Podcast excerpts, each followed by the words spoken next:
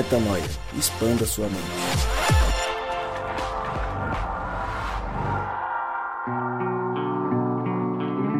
Seja muito bem-vindo a mais um podcast Metanoia e eu começo com a aspa que deu nome a este episódio. Rir é um ato de resistência e nós precisamos resistir enquanto filhos de Deus e enquanto pessoas que estão nesse mundo para espalhar a paz e o amor do eterno.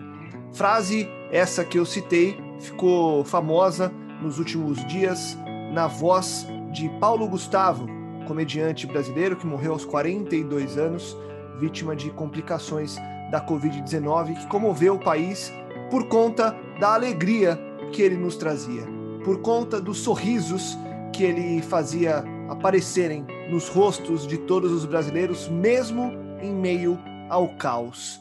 Mas a pergunta que eu te faço e a reflexão que a gente quer propor hoje é: o que significa quando falamos que rir é um ato de resistência? Que sorriso é esse? Que resistência é essa? Como a gente pode viver no aqui e no agora, fazendo dessa caminhada uma caminhada mais leve?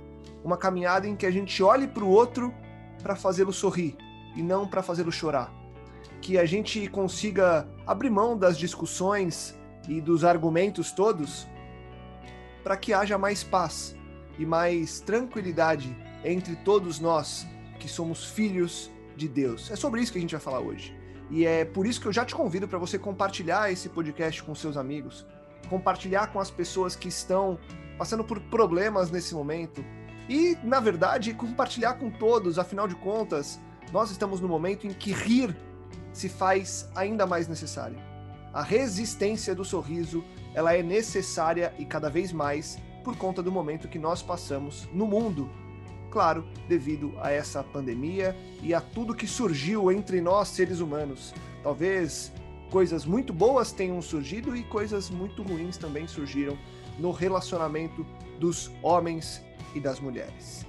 Eu te convido e lembro você que toda terça-feira nós lançamos um novo episódio e também temos o podcast do Metanoia, o que Cristo oferece ele é, que vem ao longo da semana, e também o Na Estrada. Então são três vezes Metanoia todas as semanas e para não perder o costume, meu nome é Lucas Vilches e eu lembro você que nós estamos juntos nessa caminhada. Comigo hoje esses queridos que vão falar sobre o sorriso, sobre a paz e a alegria e vão explicar por que que para eles, assim como disse Paulo Gustavo e como replicaram milhões de brasileiros, por que que rir é um ato de resistência. Senhores, falem, tragam as manchetes de hoje e vamos entrar em mais uma conversa. Fala galera, aqui é o Gabriel Zambianco e Paulo Gustavo, muito obrigado. Muito obrigado, cara. Oi, eu sou a Mari e só pode experimentar a potência do riso quem verdadeiramente já chorou. Fala galera, graça e paz. Eu olhei a tristeza nos olhos e sorri.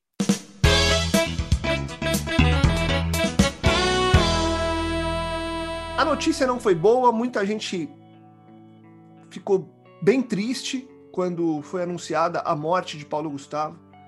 E em meio a tanta polêmica que surgiu por conta da, do tratamento dele e de pessoas que usaram a internet para proferir ataques, logo após a morte surgiu, ou nos últimos dias ali, um pouco antes dele morrer, surgiu um vídeo que ele gravou num especial de final de ano em que ele falava também da Covid-19 e do momento em que nós passamos e da necessidade de sorrirmos mais, da necessidade de fazermos o outro sorrir, e ele se colocou como uma pessoa feliz e realizada por transmitir isso às pessoas.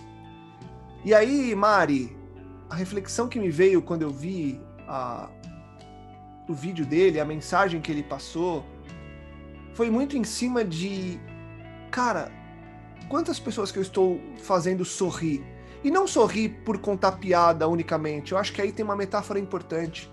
Sorrir por encontrar a paz. Sorrir por encontrar a leveza da vida.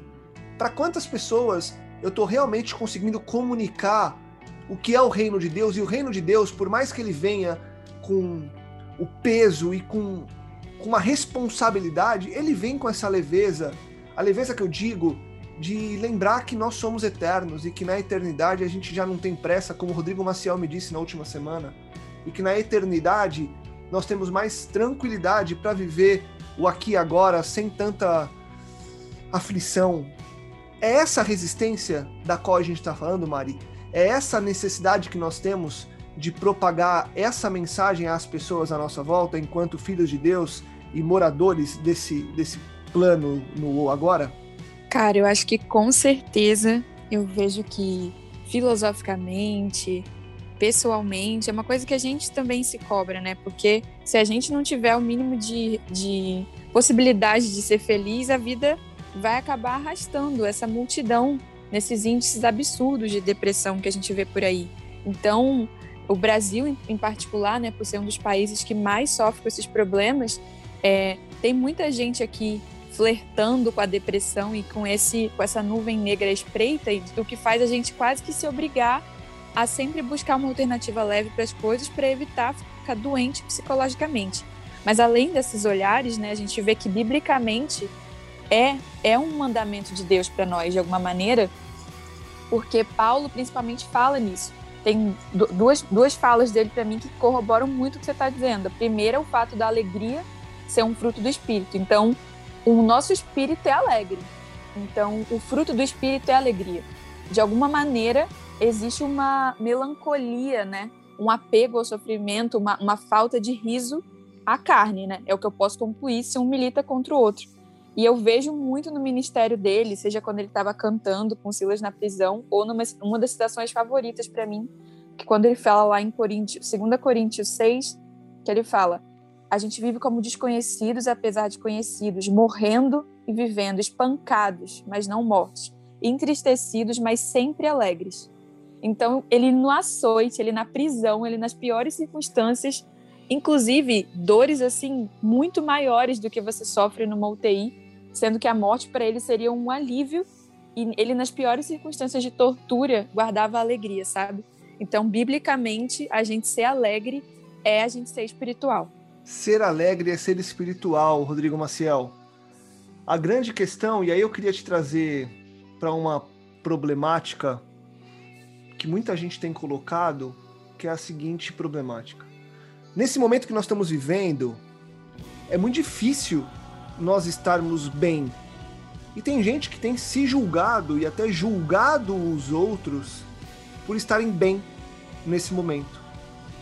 A minha pergunta para você é: como é que a gente pode estar bem de forma responsável? E o que eu quero dizer com isso é: é possível sorrir e celebrar respeitando o luto e o caos e os momentos desafiadores das pessoas e como que eu faço para transmitir isso sem me parecer um, uma pessoa utópica, uma pessoa que foge da realidade. Como é que a gente transita para viver essa leveza do sorriso sem ofender quem talvez não esteja conseguindo sorrir nesse momento? Eu acho essa pergunta uma pergunta bem é, complexa. Por quê? Porque na prática é o seguinte: a, a, as escrituras dizem que há tempo para tudo nessa vida, há tempo de chorar e há tempo de rir, né?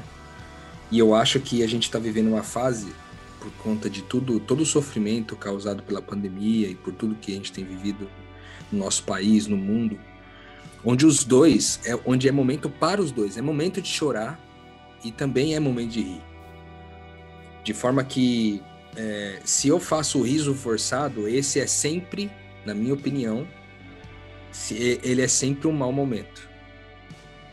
For, forçar uma barra para poder dar uma risada é, é não rir com, com, de forma genuína, de forma sincera, honesta.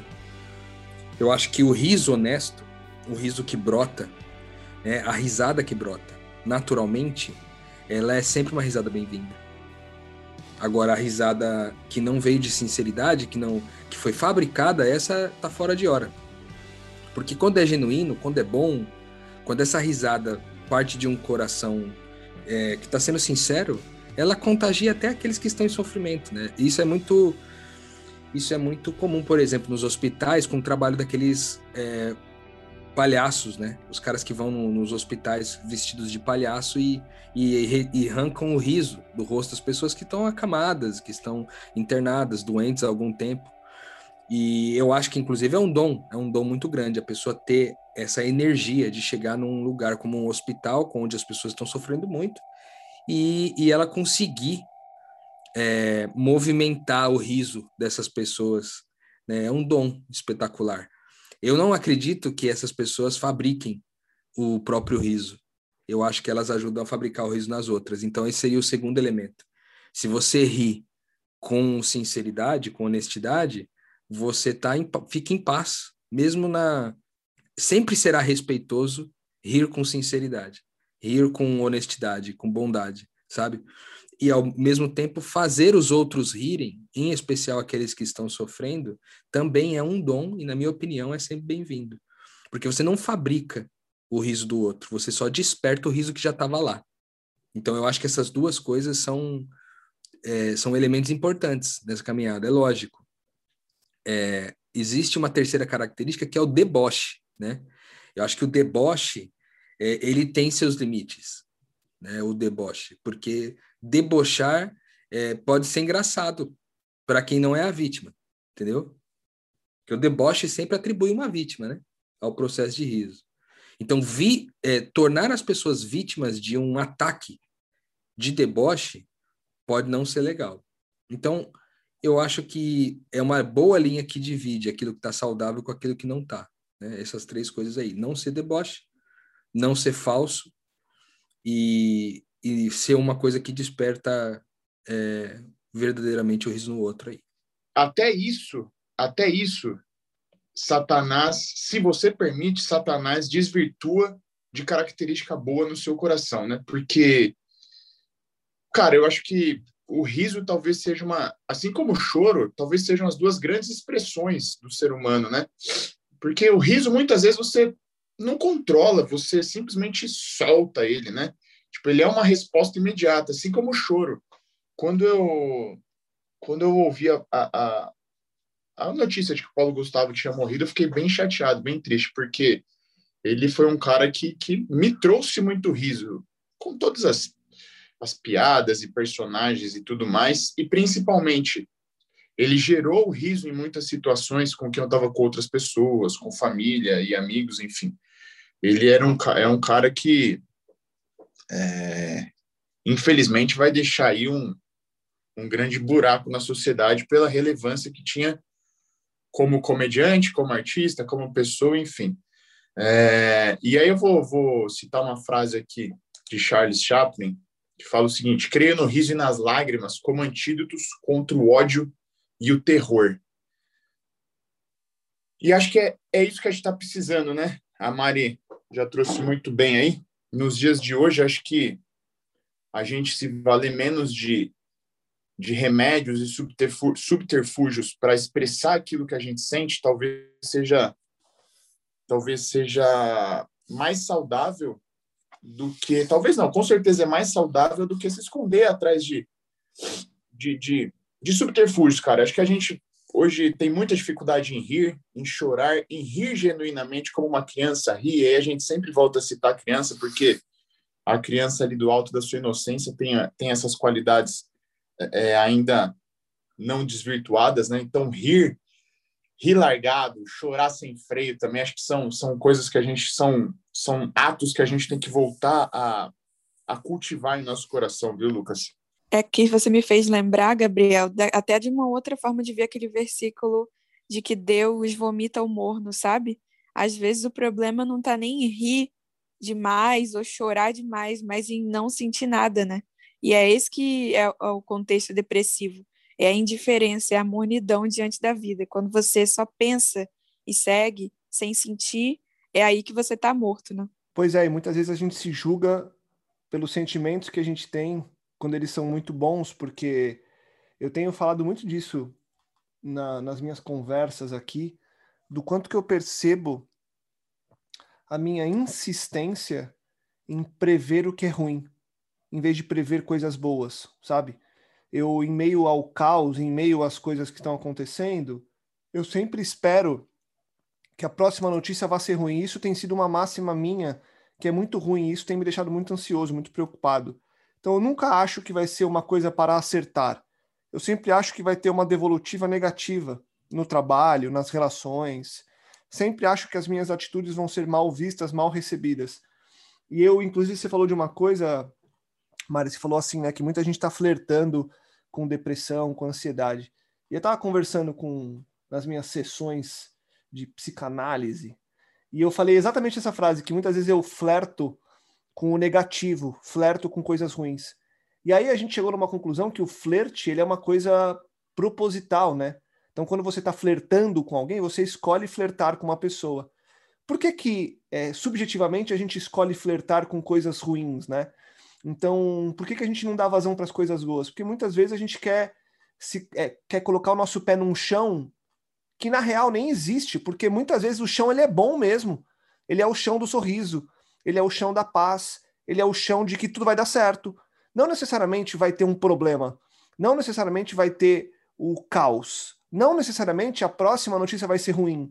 Pode ser que você viva uma, uma sequência de coisas muito boas. E que ótimo!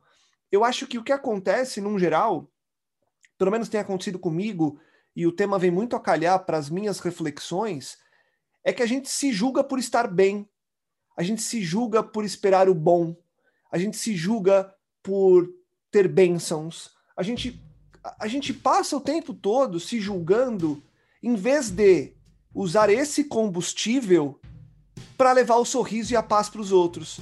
Porque quando a gente escolhe esse flerte com o que é ruim, a gente necessariamente se preenche do que é ruim, gera uma ansiedade ou uma depressão e passa isso adiante. Em vez de ter aproveitado os bons momentos e os bons sentimentos para levar o que é bom para frente. Esse é um desafio também, né, Rodrigão? Com certeza, eu vejo que essa isso tem muito a ver com o lance de você ficar no agora, né? A gente sempre fala muito sobre isso aqui. Aquele que está na eternidade vive no agora. Ele não vive nem no amanhã, que o deixa ansioso, nem no, no hoje, que vai deixá-lo amargurado, né? E nem no ontem, que vai deixar ele depressivo. Ele vive no agora, no exato momento. Então, isso a gente faz com exercício, porque a gente não foi, a gente não foi criado desse jeito, né? a gente, a nossa criação, o nosso desenvolvimento como ser humano no, no sistema que a gente vive hoje, ele nos projeta para viver pensando no dia do amanhã, ou pensando demais no dia do ontem, ou pensando no dia do hoje, mas nunca pro agora, né? Ele nunca nos coloca no agora. Isso é uma coisa que tem que ser aprendida, né?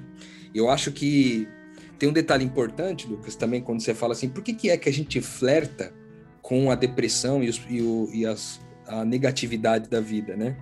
Eu acho que um, é, uma das razões disso está no fato de que nós nos desenvolvemos fiéis à morte, à velhice, à, à velhice, à doença e à morte. Por que fiéis a isso? Porque sabe aquele negócio de tipo assim, ah, só tem uma certeza nessa vida, que todo mundo vai morrer.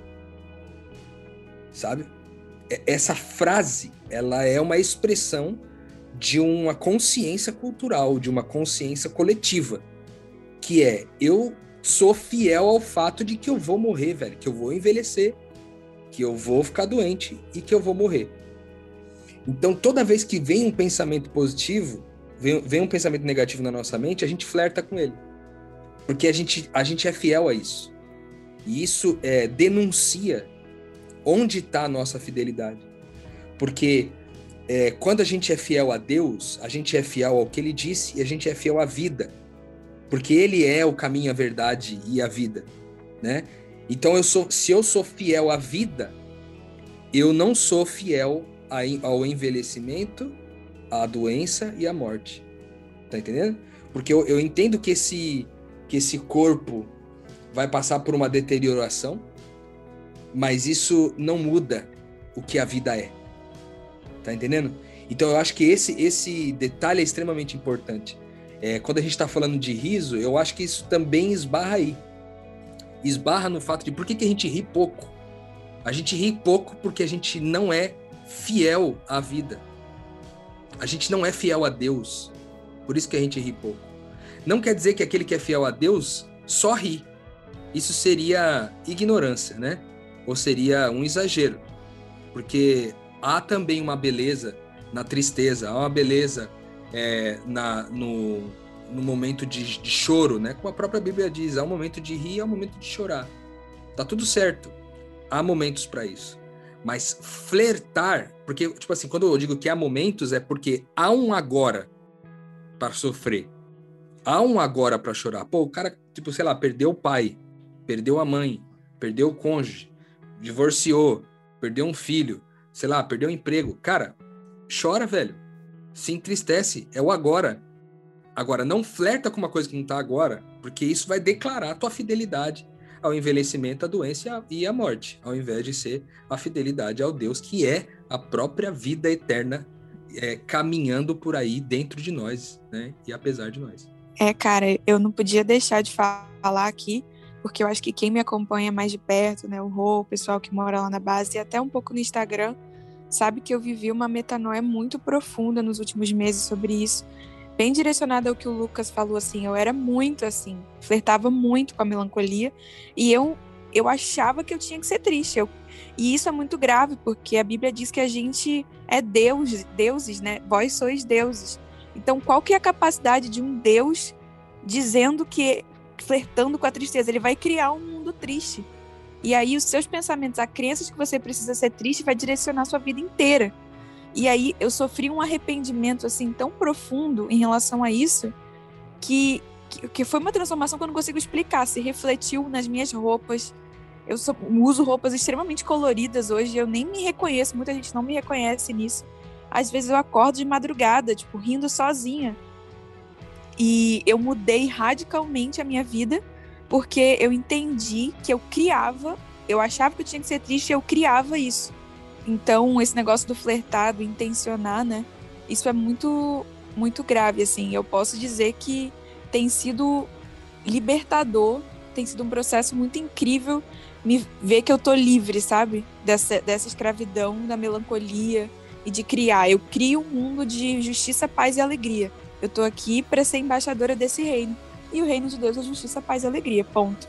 Então vai haver um momento de chorar rapidinho, porque tem uma frase que fala: a melhor forma de, a única forma de você superar uma grande angústia é vivendo intensamente, como você falou. Vai, chegam os momentos de ficar triste e o, e o melhor conselho que eu dou para você agora, se você tá passando um momento difícil, cara, eu acredito em 40 dias de deserto. Se dê tempo para chorar, chorar, chorar, chorar, porque vai passar passou comigo e vai passar contigo também. Mas, enfim, criar um mundo triste, sem uma situação concreta, é, é o segredo para um, um, Deus não cumprir seu potencial aqui na Terra, né? Desculpa, Rô, pode continuar que eu já sei aqui. Não, imagina. É que eu ia só complementar uma, ou acrescentar uma coisa que você falou, porque a gente, a gente não se atenta ao fato do seguinte: tudo aquilo que é visível é formado a partir do invisível. A própria Bíblia diz isso. Né? O que é visível é formado a partir do invisível. Então, quando eu nutro pensamentos desse tipo, quando eu flerto com esses pensamentos, eu estou construindo, eu estou fabricando a realidade. Tá entendendo? É, o, o, o, o, a eternidade entende que é isso que eu quero. E porque eu sou Deus, como diz, como a Mari citou aí, né? Vós sois deuses, como eu participo de quem Deus é com ele, quando eu movimento numa direção, as coisas se movimentam, velho. Que as coisas me obedecem. Tá entendendo? Então, é, é, é, é, extremamente importante isso, você ter trazido isso, Lucas. Foi extremamente importante, porque acho que tem muita gente aqui que ouve a gente que passa por situações desse tipo. Não é para menos que Jesus disse: se a sua fé for do tamanho do grão de, de, de mostarda, você consegue movimentar um monte de um lugar para o outro. O que ele está dizendo é que você consegue movimentar o visível a partir do invisível, que a fé é a certeza das coisas que não se vê, né, meu? Tá entendendo? Então, eu, eu acompanhei essa transição da Mari aí. E, e realmente, cara, foi, é, foi uma, uma transição de uma escuridão para a luz, né? não só um testemunho, mas foi uma construção, e não, porque não foi do dia para a noite que a Mari fez isso. Não foi um dia que ela acordou e falou: a partir de hoje eu vou mudar. Né? Foi uma transição, aconteceu, né? ela saiu desse mundo dark e, e entrou profundamente nesse mundo de, de, de, alegria, experimentando as coisas mais diversas que a alegria pode proporcionar para nós. Né? Então, é, a gente fabrica a nossa realidade. Por isso que rir é importante. Por isso que olhar as coisas com bom humor é importante. Né? É, porque o, o bom humor carrega essa positividade. Né? E essa positividade vinda do invisível vai produzir uma, uma positividade no visível. Porque é assim que as coisas são formadas aqui. Tudo o que nós vemos é produção daquilo que a gente que a gente pensa, é produção daquilo que a gente falou, é produção daquilo que a gente disse para nós mesmos. Não somente aquilo que foi falado, mas aquilo que foi pensado. É extremamente importante isso. A gente, é, é, às vezes, não consegue crer nisso com muita facilidade, né, devido a toda a questão da ciência que está por trás e que a ciência muitas vezes não tem conseguido explicar, embora a física quântica tenha ajudado muito as pessoas a entenderem é, esse movimento do, do visível que é formado a partir do invisível. É, quem, os estudiosos, os cientistas da física quântica também estão, eles estão entendendo isso, né, de uma certa forma, mais gradualmente. Mas por que que para nós é tão difícil às vezes concordar com isso? É porque a gente, cara, desde que a gente nasceu, a realidade é quem comanda a nossa vida. A gente é comandado pelo que a gente vê, velho.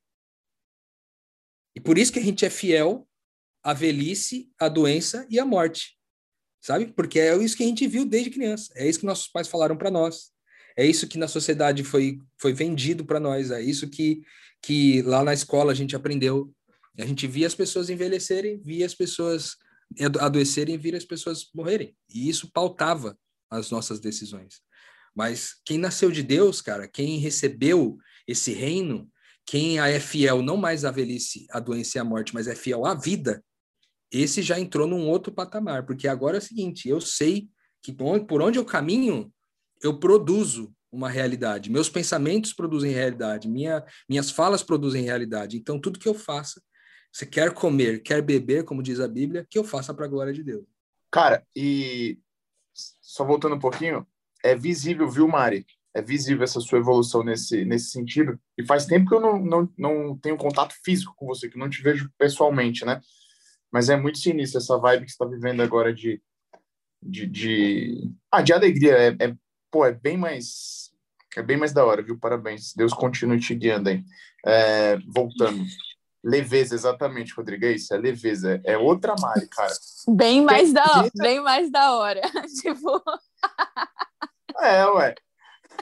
porque inteligente, a inteligência continua. A, o, a proximidade com Cristo continua. Só que agora, tipo, tem a versão bônus de ser leve, de ser alegre, de ser risada, enfim. Então, obrigada, pô, Gabi. Você é um grande exemplo disso para mim. Muito obrigada. Fiquei até sem palavras agora. Mas, enfim. É, e, cara, é, rir é um, é um ato de, de resistência, né? Me veio na mente aqui, não sei quantos vocês lembram, aquele filme A Vida é Bela. É um filme relativamente antigo já. E, e eu acho que é isso. Eu acho que a gente tem que ser esse ponto de resistência, né? tanto no filme A Vida é Bela, em que retrata lá a situação de, de da época do nazismo, em que um pai faz de tudo para que o filho acha que para que o filho acredite que não esteja no vivendo o nazismo, esteja ali participando de um grande de um grande teatro, de uma grande brincadeira, enfim. Eu acho que que hoje a gente está numa situação muito complicada, não só por conta de, de pandemia, mas também por essa, essa questão de, de, de, minorias oprimidas, questão de depressão e tantas outras doenças, é, é questão de, de, economia. Tipo assim, o mundo tá, tá, tá complicado viver nesse mundo. A pandemia só vem para agravar todas as situações. E eu acho que hoje é, viver o agora, chorando e rindo nos momentos e com intensidade, sabe? E principalmente é, sendo essa leveza de Cristo, de, de poder proporcionar riso como resistência ao momento que a pessoa está vivendo. Então, não só um piadista, né, como a gente já disse, mas alguém que, que leva leveza como, como um bom comediante faz de maneira assim espetacular, né, levar leveza nas situações mais complicadas, eu acho que é uma característica tão cristã e tão relevante hoje, Lucas, que, que realmente é um ato de resistência não só não só a situação complicada, mas as potestades, a, ao próprio Satanás e a ordem que ele quer impor, né? É, Cristo já morreu por nós, já salvou, já trouxe paz, trouxe graça, mas Satanás corriqueiramente quer que a gente acredite o contrário. E rir de fato, cara, de fato é um ato de resistência. E a gente tem, tem sim que exercitar isso como, como um porto seguro na vida das pessoas, como é, pequenas brisas de, de leveza, sabe? Eu acho que, cara, é isso, é isso. Hoje em dia a gente tem que levar esse riso para as pessoas. Eu acho que a gente tem um desafio prático que é justamente transformar a nossa vontade de sermos felizes, leves e para cima em uma vida que constantemente exerça esse tipo de influência nos outros, né?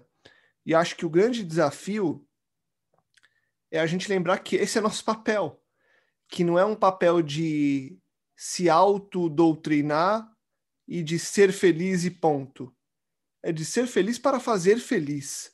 E aí a gente tem que lidar, e aí para mim é aí que tá aí que mora o desafio, com as nossas nuances, né? Porque a gente tem altos e baixos. E aí a minha pergunta para vocês, e aí eu queria começar contigo, Mari, talvez possa ser uma reta final do nosso papo. Você falou aí da tua busca e o pessoal comentou da, da visível leveza que você traz a partir dessa sua mudança.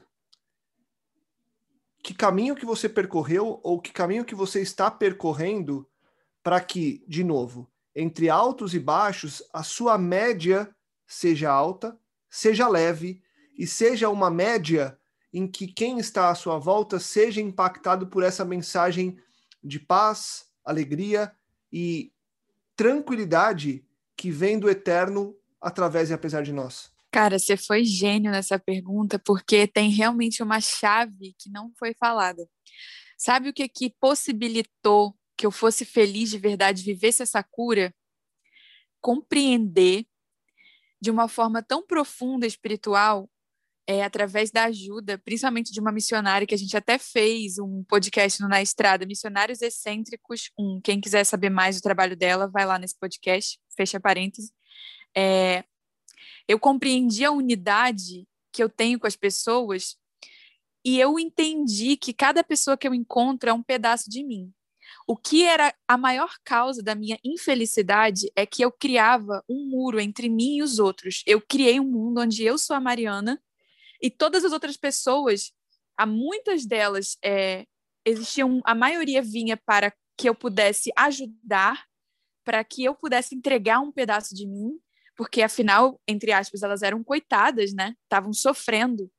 E existiam pouquíssimas pessoas no mundo que tinham algo para me entregar. Eu criei uma visão extremamente é, vaidosa e opressora da realidade, onde eu era a pessoa que estava aqui para só servir e as outras pessoas estavam aqui para que pudessem me devorar. E isso é uma verdade, só que eu compreendi, né?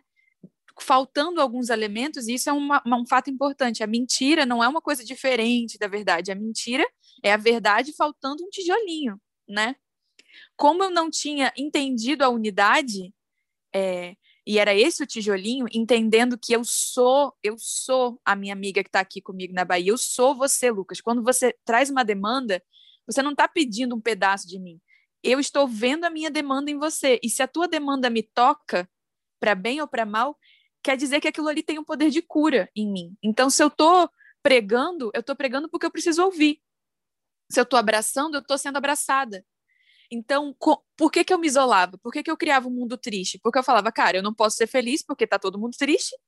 E no final das contas, a vida era, uma, era um desgaste porque eu tinha que ficar lutando contra a minha vontade de ficar, de descansar, versus uma força que tinha que me fazer sair para trabalhar, entendeu? Então, quem chegava no meu caminho é, quase sempre era um servo, mas em alguma medida era uma pessoa a ser servida, mas quase sempre era um intruso, sabe? E essa forma de ver as pessoas como intrusas na minha vida que me oprimia. Então, não é que eu fiquei, recebi uma alegria do céu e eu comecei a entregar essa alegria. Eu vi nas pessoas a minha alegria. Então agora essa Mariana, ela encontra aqui qualquer pessoa sabendo que ela está se encontrando e é, isso é divertido, porque cara, a gente tem um componente narcisista, né, que não é narcisista no sentido negativo, mas assim, a verdade é que a gente se importa com a gente mesmo e saber que eu estou me encontrando de alguma maneira gera um estímulo. Não é à toa que o mandamento é amar a Deus sobre todas as coisas e ao próximo como a ti mesmo.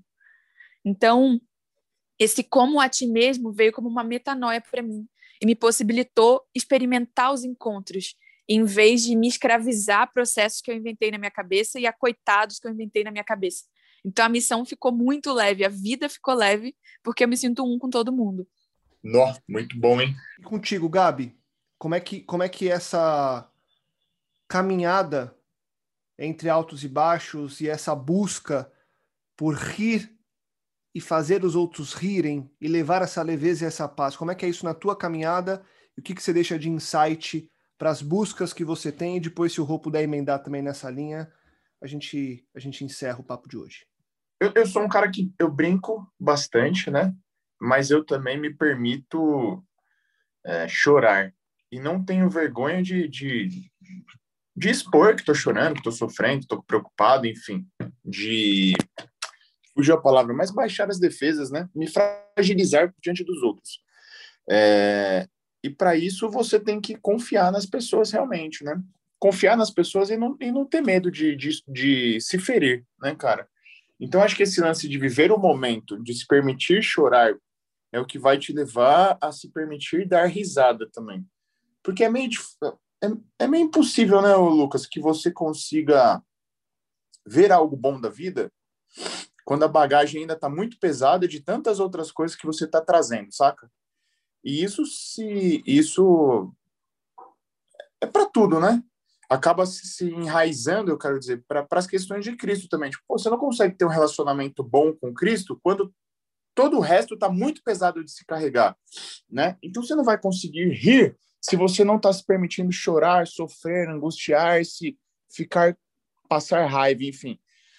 E pelo contrário, né? Vai ser até pior se você conseguir rir, levando tudo isso de bagagem. Acho que é o pior riso que tem, porque você está mais sofrendo do que qualquer outra coisa. Então, acho que você fragilizar-se diante das pessoas e não ter medo de se tornar frágil, de se expor, né? De que as pessoas pensem, pô, lá, a Gabriel tá chorando, que chorão, ou ah, tá sofrendo, tá preocupado com isso.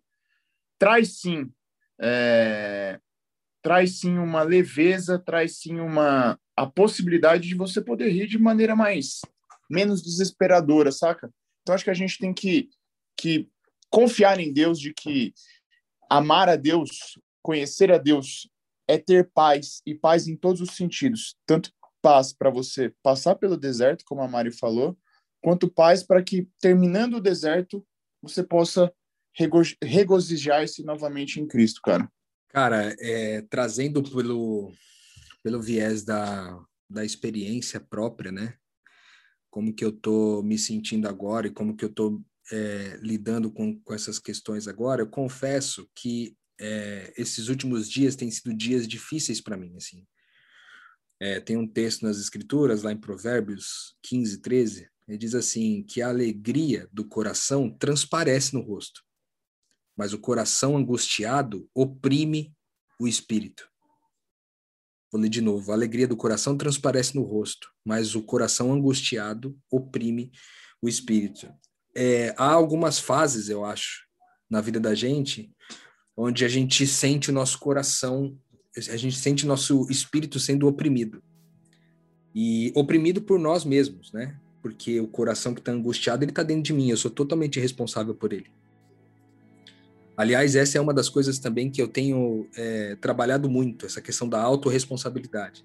Do quanto nós somos responsáveis por aquilo que nos rodeia, né? Por aquilo que, que, tá, que a gente escolheu viver.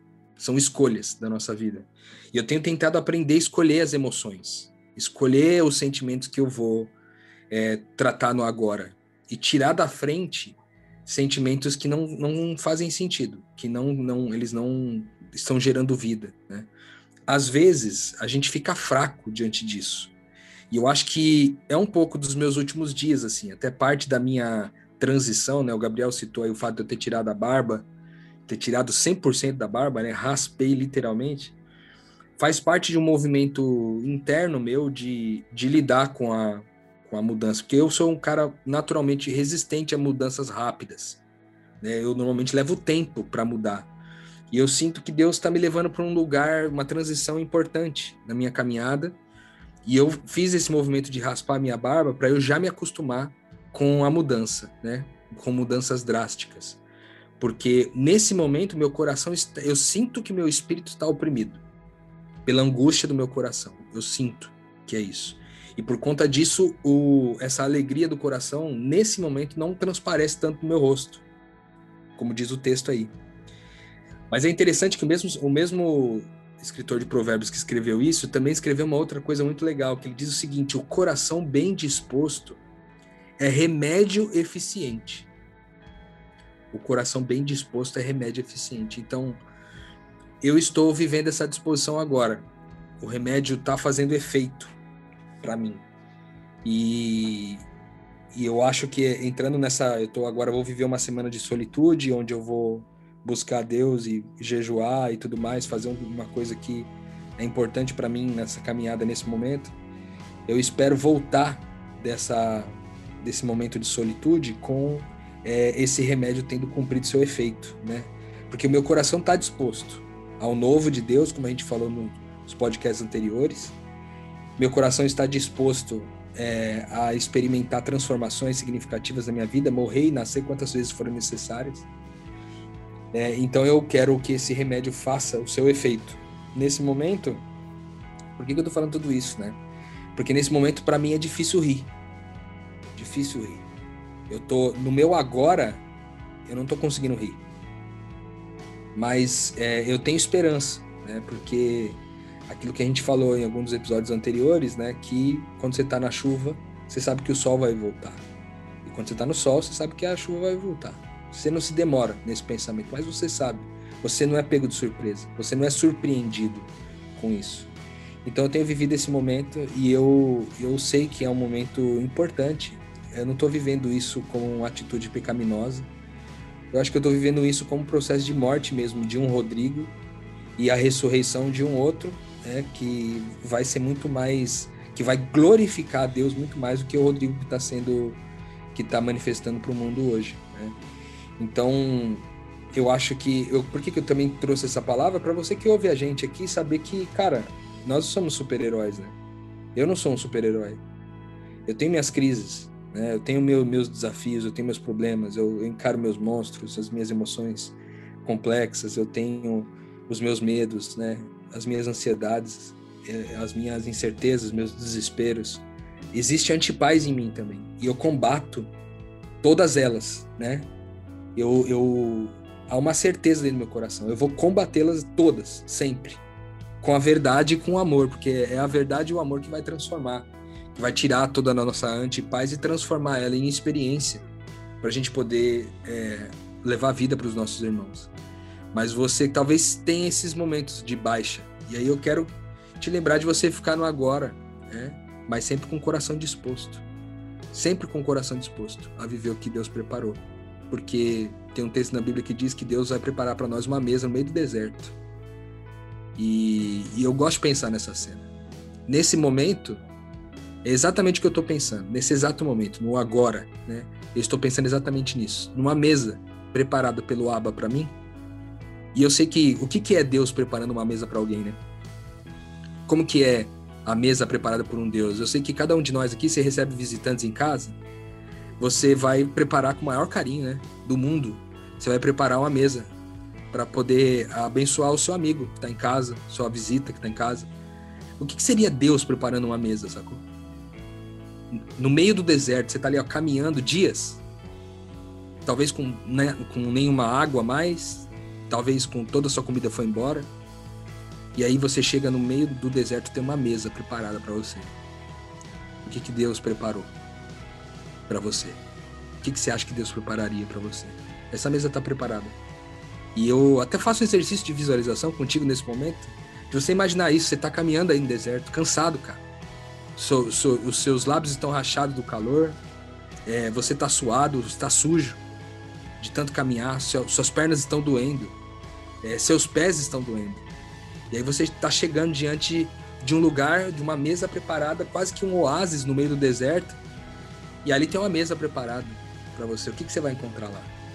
Quais são as coisas que você vai encontrar?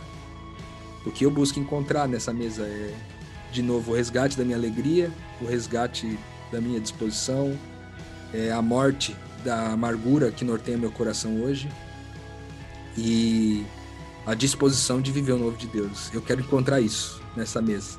Mas eu tenho certeza que Deus vai preparar muito mais do que isso, porque Ele é capaz de fazer muito mais do que nós podemos pedir ou pensar.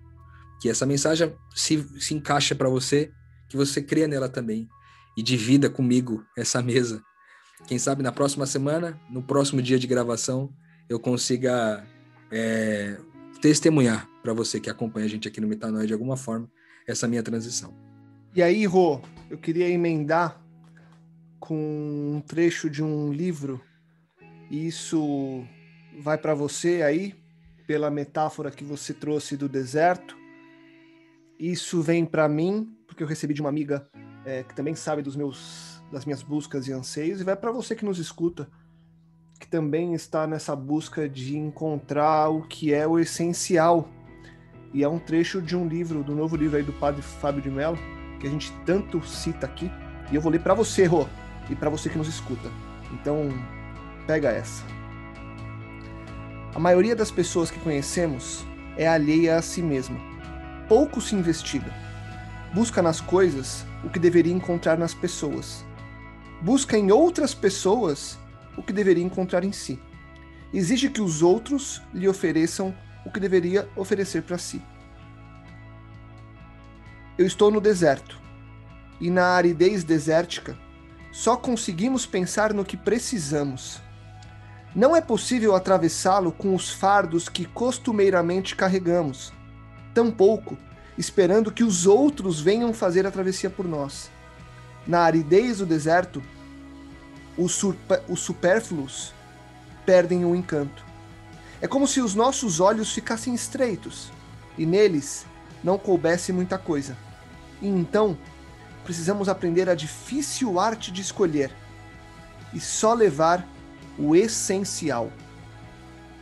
E muito provavelmente o essencial está no que é mais simples, está no sorriso, está no entendimento do que Deus quer para nós, muito, muito além, ou na verdade muito aquém de tudo que nós achamos que precisamos para viver no aqui e no agora. Que Deus te abençoe, que nós possamos sorrir e possamos ser resistentes no aqui e no agora. Obrigado, Gabi, Mari, Rô, obrigado a você que nos escuta. Voltamos na semana que vem com muito mais metanoia. Resistimos, sorrindo e levando a leveza entre nós e de nós para vocês e apesar de nós também.